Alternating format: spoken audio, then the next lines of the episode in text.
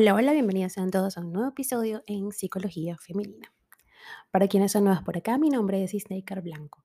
Soy psicóloga clínico y me especializo en la atención a mujeres, trabajando lo que es el empoderamiento, el crecimiento personal y la autogestión emocional. Y el día de hoy, feliz inicio de semana, antes que todo, quisiera hablarles sobre cómo es que nuestros ideales cambian con el tiempo para que nuestra pareja nos guste. Ninguna pareja es perfecta.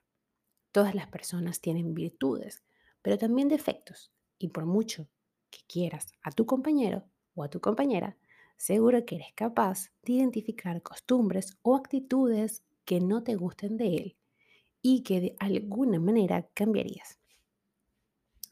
Percibes y eres consciente de esas partes de su personalidad que quizá no se ajustan a lo que tú esperas. Pero entonces, ¿cómo logras hacer que tu vínculo perdure? La respuesta a esto es bastante curiosa. Y es que tus ideales cambian con el tiempo para que tu pareja te guste. Quizás esto te suene descabellado, pero tiene cierto sentido. Se trata de un mecanismo de la mente que ajusta nuestros ideales, gustos y preferencias a fin de que nuestra relación nos parezca más plena y satisfactoria. De alguna forma, ajustamos las expectativas a lo que la pareja nos ofrece y de este modo nos sentimos mejor en el vínculo. Para comprender esta afirmación, eh, hemos de remitirnos al modelo de estándares ideales de Fletcher y Simpson, según estos dos autores, las personas utilizamos ciertos elementos para juzgar y regular nuestras relaciones interpersonales, es decir, los ideales.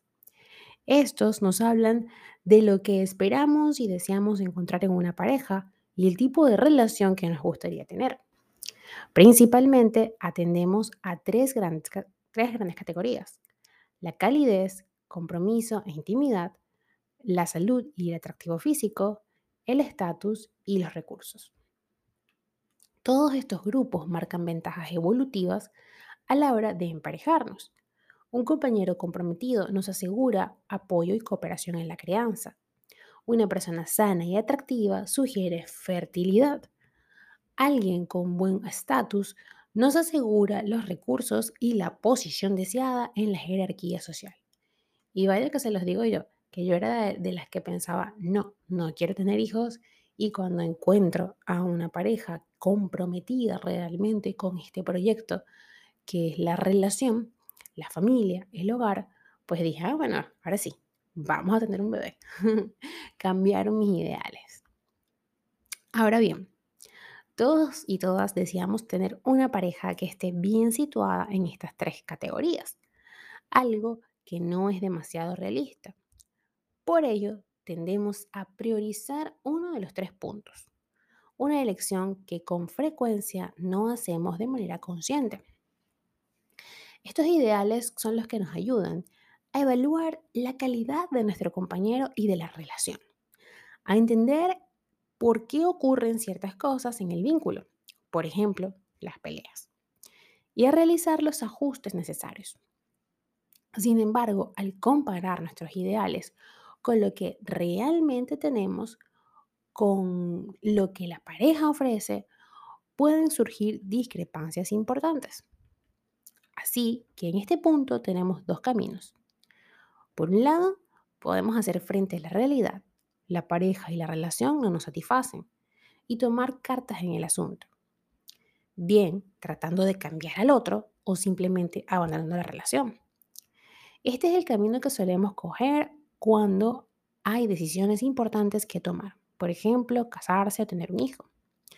Cuando los problemas de la relación son graves o cuando aparece una nueva persona de nuestro interés.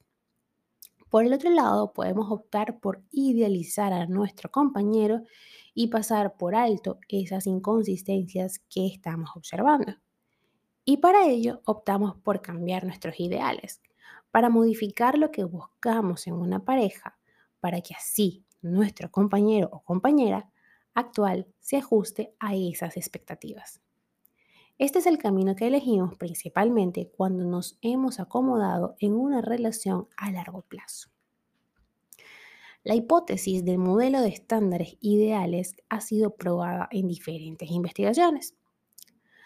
Así que, por un lado, en un estudio que se realizó en 83 parejas, se encontró que quienes daban mayor importancia a las características consideradas positivas disfrutaban de una mayor satisfacción en la relación.